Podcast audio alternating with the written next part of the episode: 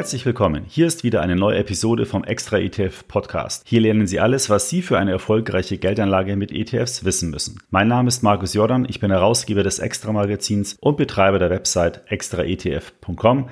Ich begrüße Sie zur 22. Podcast Folge.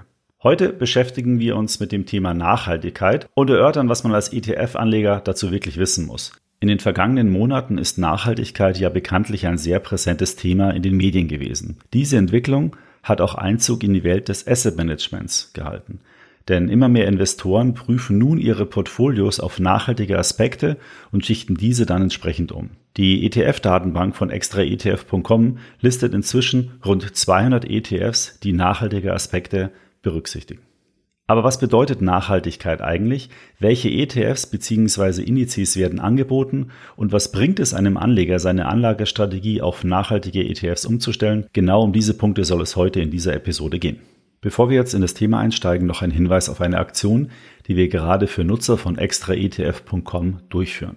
Sie haben ja sicher schon mitbekommen, dass die meisten Deutschen ab dem kommenden Jahr weniger oder sogar gar keinen Solidaritätszuschlag mehr zahlen müssen. Wir denken, das ist nun eine einmalige Chance, das gesparte Geld nicht sinnlos im Alltag zu verpulvern, sondern sinnvoll für die Zukunft zu sparen. Denn an den Betrag haben Sie sich ja die letzten 30 Jahre eh schon gewöhnt. Warum nicht also weiterzahlen, aber diesmal direkt in Ihre eigene Tasche? Wenn Sie wissen möchten, wie viel Soli Sie ab 2021 noch zahlen müssen und was Sie aus der Ersparnis bis zur Rente alles rausholen können, dann sollten Sie unsere Aktionsseite unter extraetf.com slash Aktion slash Soli besuchen. Dort können Sie Ihre Ersparnis ausrechnen. Zudem empfehlen wir Ihnen verschiedene Direktbanken, wo Sie besonders günstig einen ETF-Sparplan abschließen können, um so die Soli-Ersparnis sinnvoll anzulegen. Probieren Sie es doch gleich mal aus. Alle Infos gibt es unter extraetf.com slash Aktion slash Soli. Nun aber zurück zum eigentlichen Thema dieser Episode nachhaltige ETFs. Wie bereits erwähnt, haben immer mehr Investoren bei ihrer Geldanlage nicht nur die erwartete Rendite, das Risiko oder auch die Liquidität im Blick, sondern auch die eigene Verantwortung für Umwelt und soziales Miteinander. Nachhaltigkeits-ETFs sind daher voll im Trend, doch wie unterscheiden sie sich und worauf müssen sie alles achten? Im September 2015 haben die UNO-Mitgliedstaaten einen globalen Aktionsplan für eine nachhaltige Entwicklung verabschiedet. Dabei wurden 17 Entwicklungsziele definiert, die ökonomische, ökologische und soziale Aspekte berücksichtigen. Eine dieser Schlüsselsätze, der dort genannt wurde, war No one will be left behind. Also keiner auf der Welt soll zurückgelassen werden. Ziel ist es, allen Menschen auf der Erde bis zum Jahr 2030 ein menschenwürdiges Leben zu ermöglichen. Exemplarisch möchte ich einige dieser Entwicklungsziele nennen. Zum Beispiel Ziel Nummer eins: keine Armut. Oder Ziel Nummer fünf: Gleichberechtigung. Ziel Nummer 6, sauberes Wasser und Hygiene. Ziel Nummer 9, Industrie, Innovation und Infrastruktur. Oder Ziel Nummer 13, Klimaschutz. Anhand der genannten Beispiele erkennt man schon, dass es hier um viel mehr geht als nur um Klimaschutz. Diese genannten Ziele sind also viel tiefgreifender für unsere Gesellschaft. Ich poste Ihnen in den Show Notes noch einen Link. Dort können Sie dann die gesamten 17 Entwicklungsziele der UNO in Ruhe nochmal anschauen. Diesen definierten Entwicklungszielen fühlt sich natürlich auch die Finanzindustrie verpflichtet und so haben dann 28 Banken aus fünf Ländern verschiedene Prinzipien für ein verantwortungsvolles Banking entwickelt. Jetzt kann man sich fragen, ob das glaubwürdig ist und ob das wirklich eine so große Rolle für die Finanzindustrie spielt. Ich meine ja, denn stellen Sie sich einmal vor, wie eine Bank das Risiko eines 30-jährigen Immobiliendarlehens bewerten soll, wenn es die Folgen der Klimakrise nicht abschätzen kann. Oder was passiert, wenn es keinen funktionierenden Markt mehr für Hochwasser- oder Brandschutzversicherungen gibt. Das sind jetzt nur zwei Beispiele, die verdeutlichen, wie wichtig es auch für die Finanzindustrie ist, nachhaltige Ziele zu berücksichtigen und auch darauf einzuwirken, dass diese von anderen Unternehmen oder auch vom Kapitalmarkt mit berücksichtigt werden. Der Asset Management Riese BlackRock will daher sein Engagement im Bereich nachhaltiger Anlagen deutlich erweitern und hat kürzlich erklärt, dass nachhaltige Produkte der neue Standard sind. BlackRock erwartet, dass das in nachhaltigen Indexfonds und ETFs verwaltete Vermögen innerhalb des nächsten Jahrzehnts um eine Billion auf 1,2 Billionen US-Dollar anwächst. Und das ist natürlich ein sehr starkes Wachstum und daher auch für die Asset Management Industrie sehr interessant. Aktuell gibt es hierzulande rund 170 Aktien-ETFs und 33 Anleihen-ETFs von 17 Emittenten, die alle nachhaltige Aspekte berücksichtigen. Die größten Anbieter sind neben iShares die UBS und BNB Paribas. Im Prinzip hat aber jeder große ETF-Anbieter heute nachhaltige ETFs im Angebot oder plant deren Einführung. Doch so vielfältig das Angebot, so unterschiedlich auch die Strategien. Und angesichts des Produktdschungels ist es auch nicht ganz so einfach, für sich das geeignete Produkt herauszusuchen. Sie sollten sich also vor dem Kauf eines nachhaltigen ETFs genau im Klaren sein, wie streng das Nachhaltigkeitskonzept sein soll und welche Strategie man dabei bevorzugt. Stark verbreitet sind sogenannte ESG-ETFs. Das Kürzel ESG steht für Environment, Social and Governance, übersetzt Umwelt, Soziales, Unternehmensführung. Neben umweltbezogenen Aspekten wird hier also auch die Beziehung eines Unternehmens zu seinen Kunden, Mitarbeitern, Zulieferern und zur Öffentlichkeit sowie die Transparenz in der Unternehmensführung betrachtet. Aus dem Gesamtuniversum eines Index, also zum Beispiel dem MSCI World, werden dann die Unternehmen mit eklatanten Verstößen gegen die zuvor genannten Kriterien ausgeschlossen. Die Kriterien, die angewendet werden, sind von Emittent zu Emittent beziehungsweise von Indexanbieter zu Indexanbieter unterschiedlich. Einige ETFs schließen lediglich Unternehmen aus, die umstrittene Waffen wie Streubomben äh, produzieren oder setzen nur auf Unternehmen mit einem niedrigen Kohlendioxidausstoß.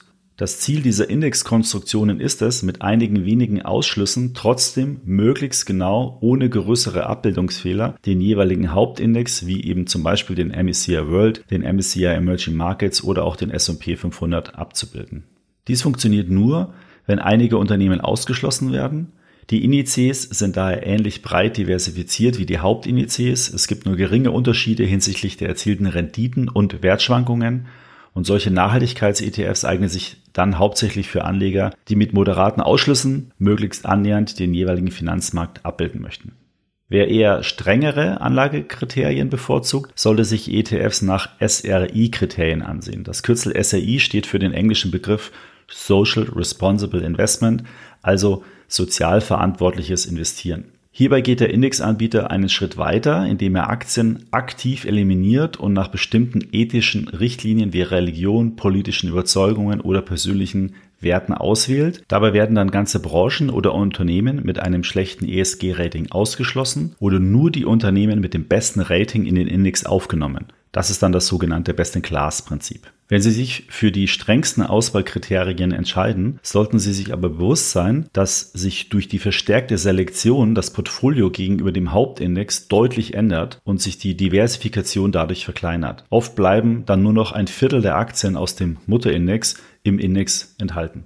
Wenn Sie im Rahmen Ihrer ESG-Anlage insbesondere Wert auf Klimaschutz legen, dann gibt es auch dafür spezielle ETFs. So investieren ETFs, die auf die Paris Aligned Benchmark PAB abzielen, nur in Unternehmen, die als Vorreiter im Hinblick auf den Klimaschutz gelten. Zusätzlich soll der Index aufzeigen, welche Firmen auch in Zukunft verbindlich einen großen Beitrag zu einer kohlenstoffarmen Wirtschaft leisten.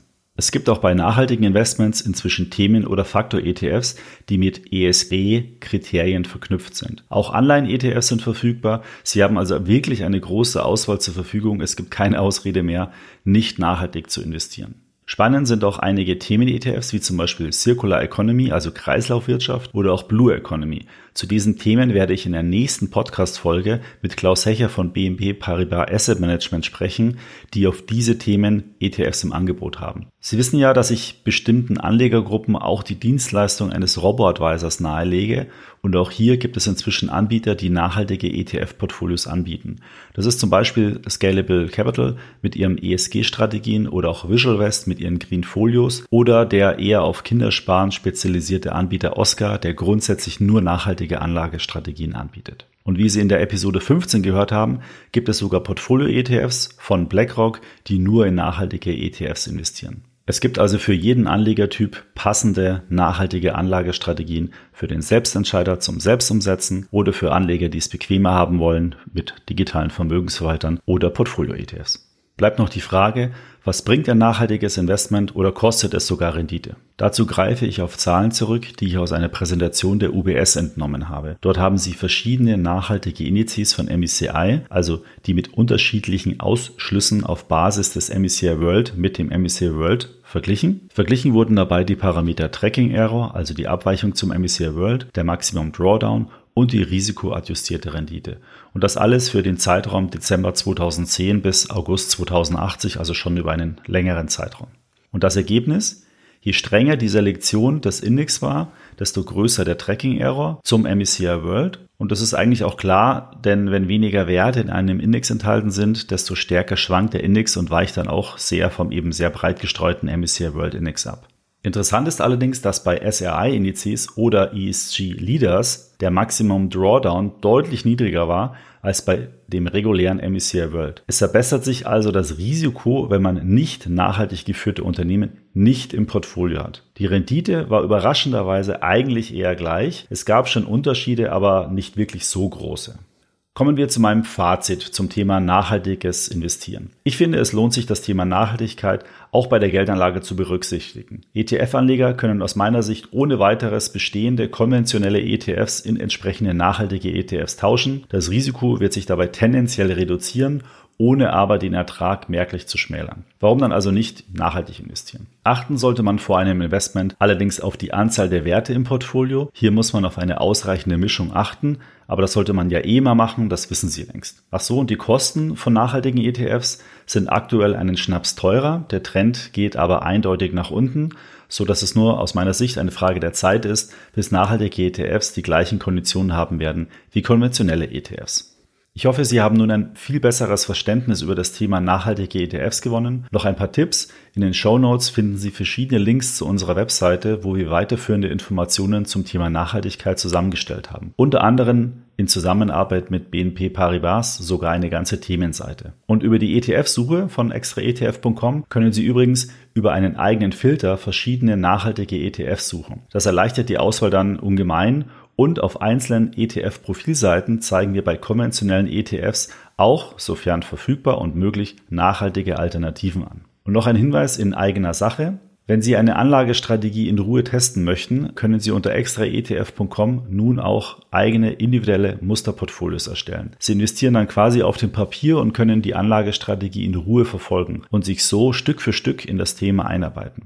Was übrigens auch möglich ist, Sie können Ihr bestehendes Depot mit unserer Webseite verbinden. Dann zeigen wir Ihnen eine ausführliche Portfolioanalyse zu Ihrem Portfolio an. Sie erfahren dann, in welche Werte, Länder oder Branchen Sie wirklich investiert sind. Das bekommen Sie so bei keiner Bank. Probieren Sie es doch mal aus. Kostenfrei. Mehr Infos unter extraetf.com. Ich bedanke mich für Ihre Aufmerksamkeit. Wenn Ihnen dieser Podcast gefällt, empfehlen Sie ihn doch gerne in Ihrem Netzwerk weiter. Darüber würde ich mich wirklich sehr freuen. Bei Fragen, Anregungen oder Themenwünschen senden Sie mir gerne eine E-Mail an podcast.extraetf.com. Dort sind auch schon viele E-Mails eingegangen. Die gehen alle nicht unter. Wir planen gerade das neue Jahr und werden dort Ihre ganzen Themen entsprechend mit berücksichtigen. Weiterführende Informationen und Links zu diesem Podcast finden Sie in den Show Notes. Und noch eine Empfehlung, wir betreiben auf Facebook eine Gruppe mit dem Namen ETF Strategie. Dort tauschen sich rund 30.000 Mitglieder über ETFs aus. Schauen Sie doch einfach mal vorbei und werden Sie Teil unserer ETF-Community. Bis zum nächsten Podcast. Dazu habe ich mir Klaus Hecher vom ETF-Anbieter BNP Paribas eingeladen. Mit ihm werde ich auch über das Thema Nachhaltigkeit sprechen,